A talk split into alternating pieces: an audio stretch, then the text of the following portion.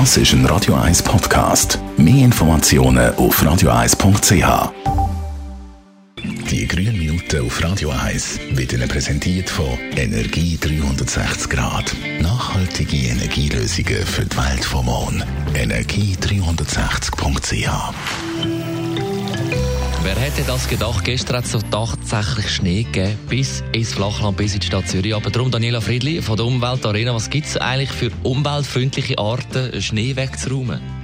Also seit den 50er Jahren tut man ja salzen, aber Auftausalz hat zahlreiche Nachteile für die Umwelt, beispielsweise für ähm, die Bodenstruktur, Flora, Fauna, aber auch Haustiere können leiden. Darum und auch aus Kostengründen entscheiden sich immer mehr Städte und Gemeinden für einen differenzierten Winterdienst.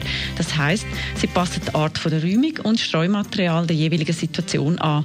Dabei ausschlaggebend ist die jeweilige Verkehrsbelastung oder topografische Bedingungen, das heißt, wie es aussieht dort, wie das Gelände ist, wie es genutzt wird, was wächst, äh, was für Bauwerke und so weiter, sowie auch ähm, die klimatischen Bedingungen.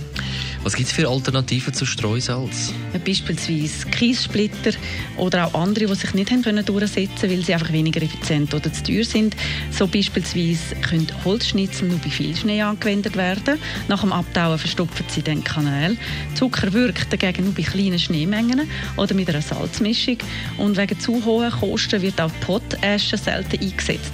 Vielleicht wäre das eine gute Investition, weil die Entsorgung vom Kiessplit oder der Ersatz von Pflanzen entlang der Straße auch kostet.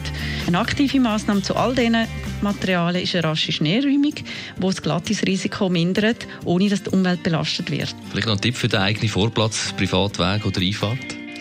Bevor man Streumittel kauft, soll man Muskelkraft einsetzen. Schneeschaufeln reduziert das Risiko auf den rutschigen Weg am besten. Und noch wichtiger, gute Schuhe anlegen, gutes Profil, statt eben Turnschuhe oder Damenschuhe, wo immer wieder Unfälle gibt. Und wenn es nach dem Schneeraum immer noch rutschig ist, Streusplit oder Bruchsand oder so etwas Ähnliches. Man kann da Informationen holen in der Gemeinde über den Winterdienst, auch was erlaubt ist.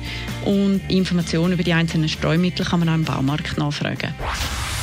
Die grünen Minuten auf Radio 1. Jederzeit auch zum Nachlesen als Podcast auf radio1.ch. Es ist 20 vor 10 Jetzt Foreigner, Cold as Ice, passt ja auch ein bisschen. Gibt ja auch wieder ein bisschen Schnee oder Schneeflocken heute im Laufe des Tages. Und dann im Anschluss Zusammenfassung, wir probieren es wieder in...